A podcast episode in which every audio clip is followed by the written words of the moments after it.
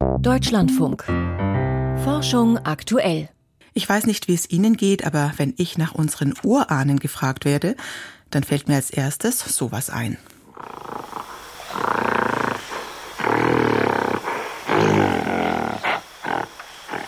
Vor Jahrmillionen die Affen in unserer Ahnenreihe, davor Reptilien und noch früher urzeitliche Geschöpfe, die den Sprung an Land geschafft haben. Aber das ist noch lange nicht die Wurzel unseres Stammbaums. Der nähern wir uns später in Forschung aktuell. Mein Name ist Christiane Knoll. Ich grüße Sie. Gut zwei Wochen ist es her, da konnten die Bewohner Brandenburgs einen spektakulären Meteor am Himmel beobachten. Beim Auftreffen auf die Atmosphäre eine Leuchtkugel und dann der lange Streifen, während das Drum aus dem All verglüht ist. Fast verglüht ist, muss man sagen, denn ein paar walnussgroße Teile haben den Höllenritt als Meteorite überlebt. Die ersten Analysen liegen vor und warum sie für große Freude sorgen, darüber habe ich mit Jörn Helbert gesprochen, Planetenforscher vom DLR in Berlin. Also erstmal war es eine ganz spannende Sache, weil der Asteroid ist tatsächlich beobachtet worden, bevor er in die Atmosphäre eingetreten ist, von ungarischen Kollegen, die ihn äh, entdeckt haben und damit im Prinzip das Warnnetz aktiviert haben für einen bevorstehenden Einschlag. Jetzt mit einem 1 Meter Objekt war der Einschlag nicht wirklich gefährlich, aber es hat halt gezeigt, dass das Warnnetz funktioniert. Äh, und dann ist halt von vielen Menschen über Berlin und Brandenburg eine Feuerkugel beobachtet worden, die verglüht ist und man konnte auch am Himmel schon sehen, wie das in viele kleine Stücke zerbrochen ist. Und dann sind Sie losgegangen, haben gesucht oder war das ein Aufruf an die Bevölkerung? Tatsächlich, ich bin am Sonntagmorgen wach geworden und wir hatten halt die ganzen Beobachtungen über die Feuerkugel und die Mitteilung vom Warnnetz über den Asteroideneinschlag oder Einschlag in die Atmosphäre. Und wir haben dann mit Kollegen vom Museum sofort äh, darüber geredet, dass es sinnvoll wäre, zu schauen, ob es Fragmente gibt. Und dann ist an dem Sonntagmorgen noch eine Gruppe von fünf Leuten direkt rausgefahren gefahren nach Brandenburg, um zu versuchen, die ersten Fragmente zu finden. Und Sie haben tatsächlich was gefunden. 20 Meteorite sind inzwischen in der Sammlung im Berliner Naturkundemuseum. Wie sehen die denn aus, diese Stücke? Äh, das ist ganz spannend. Äh, die sehen tatsächlich gar nicht so aus, wie man sich Meteorit vorstellt. Und das hat auch die Suche ein bisschen schwierig gemacht, weil was wir erwartet haben, ist ein relativ dunkler, schwarzer, verbrannter Stein. Was wir gefunden haben, sind relativ helle, gräuliche Steine. Die sehen so ein bisschen aus auf den ersten Blick wie so, ein, wie so ein Granit. Das hat es schwieriger gemacht, überhaupt erstmal die Stücke zu finden, weil das nicht das war, was man erwartet hatte. Das heißt, wenn ich da als Spaziergänger entlang gegangen wäre, hätte ich das garantiert nicht gefunden.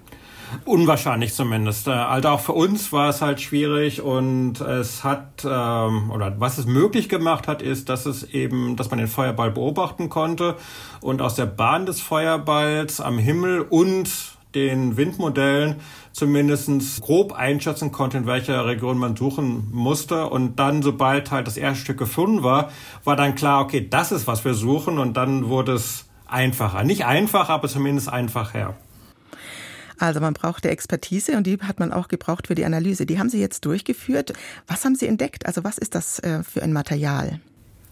Ja, genau, das haben jetzt äh, die Kollegen am äh, Museum getrieben mit uns zusammen. Wir haben einen Teil Analysen gemacht. Äh, was wir entdeckt haben, und das ist natürlich eine ganz große Überraschung dann gewesen, ist ein sehr seltener Typ von äh, Meteorit, das ist ein sogenannter Aubrit. Davon gibt es tatsächlich nur zwölf bestätigte Fälle. Das macht es natürlich dann ganz besonders spannend, dass es halt äh, ein sehr seltener Meteorit ist. Was ist denn die Besonderheit von Aubrit? Die Besonderheit ist, dass ein Aubrit ähm, sehr eisenarm ist, sehr reich in, in diesen hellen mineralen Feldspäten ist. Insgesamt unterscheidet man ja zwischen bei Meteoriten zwischen Meteoriten halt den klassischen kohligen, diesen schwarzen, die halt Überbleibsel sind von, von der frühen Phase Sonnensystems und den Akondriten. Das sind Materialien, die waren mal in dem Körper eingebaut, in, in, einem, äh, in einem Asteroiden, der hinreichend groß war, dass er sich schon die Materialien getrennt haben und der dann zerbrochen ist. Äh, das heißt also, was wir hier haben, ist ein Bruchstück von einem größeren Körper, der irgendwann in der Geschichte des Sonnensystems zerbrochen ist und dann halt die Bruchstücke auf die Erde gefallen sind. In Ihrer Pressemitteilung schreiben Sie, dass Ihnen das jetzt dabei hilft, den Merkur zu erforschen. Das müssen Sie jetzt noch mal kurz erklären. Heißt das, dass dieser Ursprungskörper was mit dem Merkur zu tun hatte? Wenn wir das geklärt haben, haben wir äh, ein ganz großes Geheimnis der Wissenschaft geklärt. Bei den, bei den Aubriten ist es so, dass wir tatsächlich noch nicht identifiziert haben, was der eigentliche Mutterkörper ist. Es gibt einen Asteroiden im Hauptgürtel, von dem man vermutet, das könnte der Mutterkörper sein. Aber tatsächlich ist es so, dass wir, wenn man sich die Zusammensetzung der Aubrite anschaut, äh, extrem geringe Menge an Eisen, extrem geringe Menge an Titan, sehr viel Schwefel, ähm, sehr viele Feldspäte, äh, dann deckt sich das fast komplett mit dem Merkur. Das heißt also im Moment sind Aubrite unser bestes Analogmaterial, was wir für die Oberfläche des Merkur haben. Ob das heißt, dass Aubrite für Merkur kommen, das ist eine ganz, ganz heiße Frage und die wir auch diskutiert haben und da werden wir jetzt schauen über die nächsten Jahre, ob wir da vielleicht mit den Analysen eine Antwort finden können. Material aus dem Sonnensystem frei Haus und kostenfrei geliefert in eine Gegend mit hoher Institutsdichte. Was man dort damit anfängt, hat Jörn Helbert erklärt, Leiter der planetaren Labore am Deutschen Zentrum für Luft- und Raumfahrt in Berlin. Mikroalgen sind gefragte Nahrungsergänzungsmittel, weil sie reich an Omega-3-Fettsäuren sind. Der Bedarf dürfte weiter steigen und da stellt sich die Frage, wie lassen sich Mikroalgen in großen Mengen produzieren und das am besten auch noch nachhaltig. Gute Voraussetzungen hat Island. Die Insel sitzt auf viel grüner Energie, mit der ein Unternehmen vertikale Landwirtschaft betreibt. Mein Kollege Ralf Krauter hat sich das vor Ort mal angeschaut. Beim isländischen Unternehmen Vaxa ist man darauf eingestellt, neugierige Besucher zu empfangen. Wer die unscheinbare Fabrikhalle in einem Industriepark 30 Kilometer südöstlich von Reykjavik betritt, bekommt zunächst einen blauen Hygieneschutzmantel gereicht. Schließlich werden hier Nahrungsmittel produziert. Dann muss man einen klobigen Kopfhörer aufsetzen, damit man den Firmenchef Kidi Haflidason auch dann noch versteht, nachdem er die Tür zum Allerheiligsten geöffnet hat.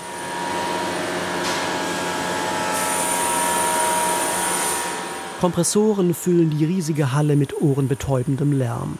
Die kubusförmigen Reaktorsysteme darin sind etwa 10 Meter hoch und 20 Meter lang. Haufenweise Kabel und Schläuche verbinden ihre Segmente. Überall strahlen blaue und rote Leuchtdioden, die alles in ein surreales Licht tauchen. Die Maschinerie wirkt, als hätte ein Alien-Raumschiff der Borg aus Star Trek beim Design Pate gestanden. Doch das hier ist keine Science-Fiction-Kulisse. Es sind hocheffiziente Reaktoren zur Produktion von Mikroalgen, erklärt Kidi Hafli-Dason übers Headset. Diese Algen sind kalte Meerwasseralgen. Sie mögen Temperaturen um 16 Grad Celsius. Der Computer sorgt dafür, dass das Wasser, in dem die Algen durch die Plexiglasröhren der Reaktoren treiben, konstant diese Temperatur hat. Kidi Haflidason zeigt auf einen Bildschirm, wo die verschiedenen Stoffkreisläufe der Algenform angezeigt und überwacht werden. Das Wasser mit den Mikroalgen ist grün dargestellt. Beim Eintritt in den Reaktor beträgt der Anteil der Biomasse etwa ein Prozent und wächst dann kontinuierlich. Nach dem Durchlaufen des Reaktors wird sie abgeschöpft und der Kreislauf beginnt von vorn. Der zweite Kreislauf in Grau dargestellt ist die Luft. Wir pumpen viermal so viel Luft und Kohlendioxid in unseren Reaktor wie sonst bei der Zucht von Mikroalgen üblich. Wir können uns das leisten, weil wir das kostspielige Kohlendioxid, das die Mikroalgen als Nährstoff brauchen, um zu wachsen, nicht in die Umwelt entweichen lassen, sondern komplett recyceln. Ein Sensor registriert, wie viel CO2 pro Kreislauf verloren geht, weil es in Biomasse fixiert wurde. Der Computer sorgt dafür, dass der Verlust kompensiert wird, damit die Wachstumsbedingungen immer optimal sind. Die blauen und roten Leuchtdioden, die die Röhren anstrahlen, imitieren das Sonnenlicht, das die Algen brauchen, um sich zu vermehren. Energy to Food Platform. So bezeichnet das 2017 gegründete Unternehmen seine Technologie, erklärt der Chef, nachdem wir die lärmende Halle mit den haushohen Bioreaktoren wieder verlassen haben. Eine Plattform, die Energie und Kohlendioxid in hochwertige Nahrungsergänzungsmittel verwandelt. Neben der Kaltwasseralge Nanochloropsis, die reich an Omega-3-Fettsäuren ist, züchtet man in Island auch Mikroalgen der Spezies Spirulina. Wegen der enthaltenen Aminosäuren, Mineralien und Vitamine gelten sie als Superfood. Wir sind die einzige Firma weltweit, die Spirulina im industriellen Maßstab in einem geschlossenen System kultivieren kann. Der Vorteil liegt auf der Hand. Im Gegensatz zu großen Aquakulturen im Freien können wir alle Variablen kontrollieren. Wir können für jede Algenart optimale Bedingungen schaffen. Wegen des hohen Energiebedarfs der Bioreaktoren ist das Ganze allerdings nur dort wirtschaftlich, wo grüner Strom und Kohlendioxid günstig verfügbar sind. Genau wie am Pilotstandort in Island, wo das große Geothermiekraftwerk in Helly Shady nur einen Steinwurf entfernt ist. Aus über 50 Bohrungen strömen hier ständig kochendes Wasser, Dampf und Kohlendioxid aus zwei Kilometern Tiefe. Die Wachser-Ingenieure haben ihre Algenform so konzipiert, dass sie die verfügbaren Ressourcen optimal ausnutzt. In den kommenden Jahren wolle man die Produktionskapazitäten deutlich ausweiten, sagt Kidi Haflidason. Unser Ziel ist, die Welt zu verändern, indem wir die globale Nahrungsmittelversorgung nachhaltig sichern. Wir wollen nicht ändern, was die Menschen essen. Sie werden dieselben Dinge essen, die sie schon ihr ganzes Leben gegessen haben, aber die Nahrungsergänzungsmittel, die wir hier produzieren, werden den Nährstoffgehalt dieser Lebensmittel steigern of those foods. Algenbasierte Nahrungsergänzungsmittel aus Aquakulturen in Fabrikhallen. Das Geschäftsmodell der Isländer dürfte vom wachsenden Bedarf an hochwertigen Alternativen zu tierischen Proteinen profitieren. Da Mikroalgen Kohlendioxid und Nährstoffe viel effizienter als jede Landpflanze in nahrhafte Biomasse verwandeln, spricht vieles dafür, dass sie künftig in großem Stil kultiviert werden. Aus grüner Energie wachsen auf Island Nahrungsergänzungsmittel. Eine Reportage von Ralf Krauter. Vor etwa zwei Milliarden Jahren ist die Erde heiß und unwirtlich, zum größten Teil von Wasser bedeckt und bewohnt von einzelligen Mikroorganismen. Zwei Milliarden Jahre vor heute, ungefähr zu dieser Zeit, muss etwas Wichtiges passiert sein. Eine Mikrobe verschmilzt mit einem zweiten Einzeller. Es entsteht die erste Zelle mit Zellkern und das ist der Startschuss für die Entwicklung von Mehrzellern wie uns. Welche Partner genau an diesem ersten Date beteiligt waren, ist bis heute nicht ganz klar. Doch die Hinweise verdichten sich, dass der größere von beiden eine Archäe war. Magdalena Schmude über die neuesten Erkenntnisse der Urahnenforschung. Wer unsere ältesten Vorfahren treffen will, muss weit in die Vergangenheit zurückgehen, in eine Zeit, in der die Erde von Mikroorganismen bewohnt war. Doch während es von Neandertalern, Dinosauriern und Knorpelfischen Fossilien gibt, wird die Spur immer dünner, je einfacher die Lebensformen werden, bis sie sich schließlich ganz verliert. Evolutionsforscher wie der Mikrobiologe Daniel Tamarit von der Universität Utrecht sind deshalb auf andere Hinweise angewiesen, und die liegen in den Genen. And it was not until the vor etwa 30 Jahren hat man bemerkt, dass wir Genomsequenzen untersuchen und mit Hilfe komplexer Evolutionsmodelle verstehen können, wie diese Sequenzen miteinander verwandt sind. So können wir klären, welche Organismen ein besonders enges Verwandtschaftsverhältnis haben und möglicherweise auf dieser Basis einen Stammbaum des Lebens erstellen. Daniel Tamarit und seine Kollegen wollen so eine uralte Frage beantworten. Welche Partner waren vor etwa zwei Milliarden Jahren an einem Zusammentreffen beteiligt, aus dem die erste eukaryotische Zelle hervorging? Also die erste Zelle, die so wie unsere einen Zellkern enthielt. Der eine Partner war ein Bakterium. Dieser Teil der Geschichte war immer relativ klar. Aber der zweite Organismus, der war etwas mysteriöser. Es gab ursprünglich die Vermutung, dass er irgendwie mit den Archäen verwandt war. Aber die genauen Eigenschaften waren nicht klar. Archäen, das sind Einzeller, die auf den ersten Blick Bakterien ähneln, aber doch ganz anders funktionieren, sagt Daniel Tamarit. Die Wissenschaft hat die Archäen lange ignoriert. Eine Sache, die sie interessant macht, ist, dass wir immer noch sehr wenig über die Archäen wissen. Sie leben zum Beispiel nur selten mit einem Wirt zusammen und sind keine Krankheitserreger. Man findet einzelne Archäen im menschlichen Darm, aber auch dort sind sie viel seltener als Bakterien und deshalb hat man sie auch kaum untersucht. Aber in der Umwelt sind Archäen definitiv weit verbreitet. Man findet sie überall. definitely very prevalent in the environment. They are found everywhere. Vor ein paar Jahren stießen Kollegen von Daniel Tamarit in Proben aus der Nähe heißer Quellen auf dem Boden des Atlantiks auf Genschnipsel einer bisher unbekannten Archäenart. Als sie die Gensequenzen dieser Archäen genauer untersuchten, fiel ihnen eine überraschende Ähnlichkeit auf. Manche Abschnitte ähnelten auffällig stark typischen Genen in Zellen mit Zellkern. Ein aufregender Fund, der zu einer spannenden Hypothese führte – ein urzeitlicher Vorfahre dieser Asgard-Archeen könnte genau der Einzeller gewesen sein, der vor zwei Milliarden Jahren ein Bakterium aufnahm und damit zum Urahn aller vielzelligen Lebewesen wurde. So we will really interested in understanding what is the relationship between Asgardia and Eukaryotes. Daniel Tamarit und seine Kollegen betrieben also extreme Ahnenforschung.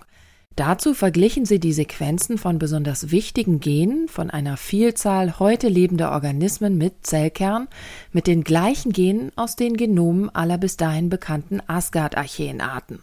And what we wanted to know is wir wollten wissen, ob Eukaryoten näher mit einer bestimmten Gruppe von Asgard-Archäen verwandt sind als mit allen anderen Asgard-Archäen. Und dabei haben wir herausgefunden, dass es besonders viel Ähnlichkeit mit der Gruppe gibt, die wir die Heimdall-Archäen nennen.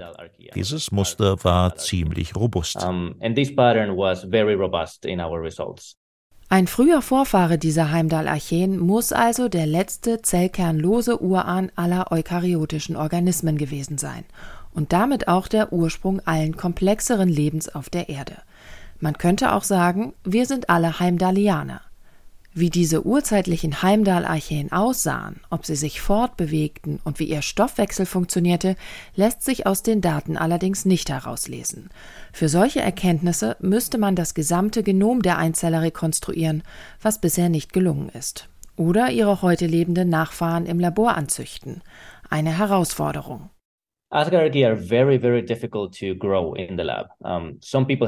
Asgard-Archäen im Labor wachsen zu lassen, ist extrem schwierig. Einige Forschungsgruppen haben es schon geschafft und das hat Jahre gedauert. Es war extrem mühsam und arbeitsintensiv. Viele Labore rund um die Welt versuchen jetzt weitere Asgard-Archäen in Kultur zu nehmen. Damit könnten wir nicht nur ihre Eigenschaften analysieren, allein sie nur anzusehen, welche Formen sie haben und welche Dynamiken, das wird extrem aufschlussreich. Das wäre auch ein Fortschritt für unser Verständnis von uns selbst, glaubt Daniel Tamarit. Der größte Teil der Geschichte des Lebens hat sich unter Mikroben abgespielt, und wir müssen verstehen, was diese Prozesse für die Entstehung von komplexem, mehrzelligem Leben bedeuten. Denn deshalb sind wir hier und es ist immer noch wichtig zu begreifen, wie es dazu gekommen ist.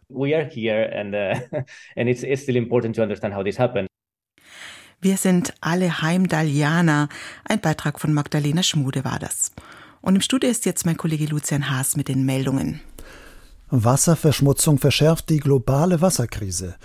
Klimawandel, Urbanisierung und extensive Landwirtschaft führen in vielen Regionen der Welt zu einem Mangel an sauberem Wasser.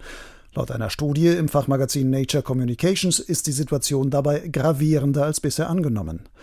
Das deutsch-niederländische Forschungsteam hat weltweit Einzugsgebiete von Flüssen modelliert. Dabei zeigte sich, dass die schon bestehende Wasserknappheit noch verstärkt wird durch die Verschmutzung der Fließgewässer, vor allem durch Stickstoff.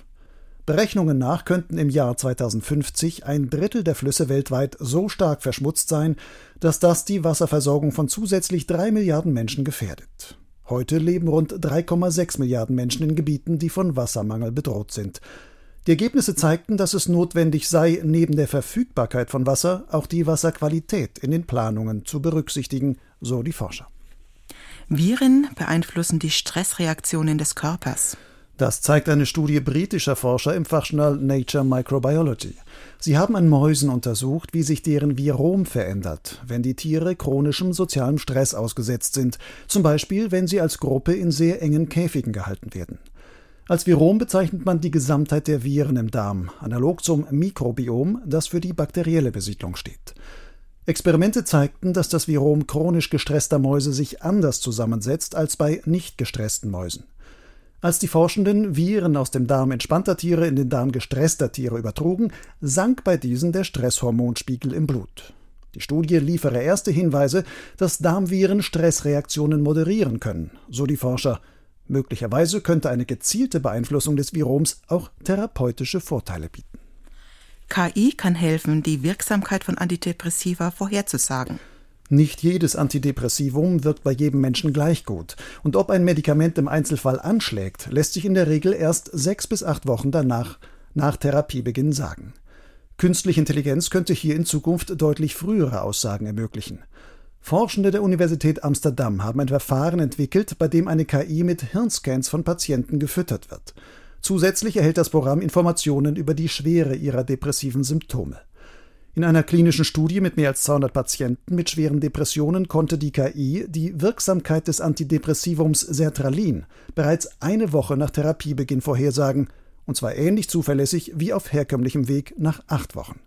Die Studie ist im American Journal of Psychiatry veröffentlicht. Blauschimmelkäse könnte andere Farben bekommen. Forschende der University of Nottingham haben die biochemischen Stoffwechselwege entschlüsselt, über die der Pilz Penicillium roqueforti die bläulichen Pigmente bekannter Käsesorten wie Roquefort und Gorgonzola erzeugt. Wie sie im Fachjournal Science of Food berichten, erfolgt die Synthese in mehreren Schritten. Dabei verändert sich die Farbe von gelb-grün zu rot-braun, hellblau und schließlich blau-grün. Den Forschenden ist es gelungen, ohne Gentechnik verschiedene Pilzkulturen zu züchten, bei denen dieser Stoffwechselweg an jeweils einem anderen Punkt abbricht. Je nach Wahl der Kulturen konnten sie damit Käse mit den verschiedenen Zwischenstufen der Schimmelfarben herstellen, aber einem ähnlichen Geschmack. Ein Froschfossil aus der Kreidezeit enthält versteinerte Eier. Das außergewöhnliche Fossil wurde im Nordwesten Chinas entdeckt. Forschende der Uni Universität Langzhou haben es auf ein Alter von 150 Millionen Jahren datiert.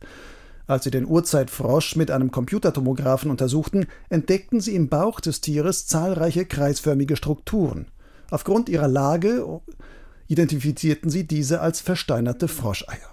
Bei dem Exemplar handelt es sich demnach um das älteste bisher entdeckte schwangere Froschweibchen der geologischen Geschichte, schreiben sie im Fachjournal Proceedings of the Royal Society B. Analysen des Skeletts des Frosches deuten darauf hin, dass das Tier jung und noch nicht ausgewachsen war. Sternzeit, 7. Februar. Das Ehepaar Huggins und die Magie des Sternlichts. Spektakuläre Bilder von bunten Gasnebeln oder bizarren Galaxien faszinieren viele Himmelsfans. Für Fachleute sind aber oft nicht die Bilder entscheidend, sondern das, was sich im Licht der Sterne versteckt. Dazu zerlegt man das Licht in seine Wellenlängen, also in seine Farben, ähnlich wie bei einem Regenbogen. Aus diesem Spektrum lässt sich oft viel über Entfernung, Bewegung, Temperatur und chemische Zusammensetzung kosmischer Objekte lernen. Diese und viele weitere Informationen verraten sich durch die Spektrallinien, dunkle Linien im aufgefächerten Sternlicht. Die Technik haben maßgeblich die Briten William und Margaret Huggins entwickelt. Das Ehepaar nutzte ein Linsenfernrohr mit 20 cm Durchmesser und lenkte das Sternlicht durch ein Prisma.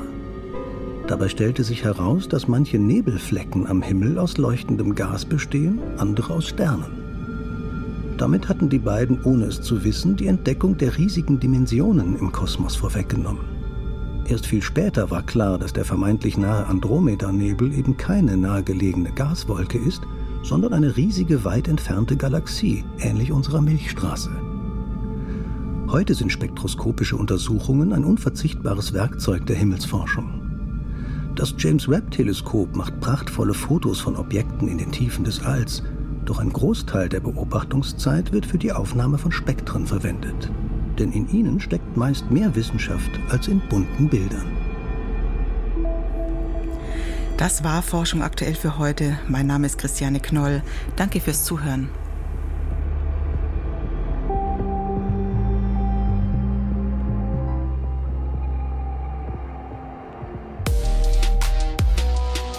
Könnte es wirklich sein, dass künstliche Intelligenz eines Tages die Weltherrschaft übernimmt? KI verstehen. Der Podcast aus unserer Wissenschaftsredaktion jetzt auch im Programm. Dass KI so ein Hype wird, dass man da so viel, so gerne drüber reden kann. Sonntags um 16.30 Uhr. Das Feature Wissenschaft im Brennpunkt dafür montags um 16.35 Uhr. Und auch in der DLF Audiothek App.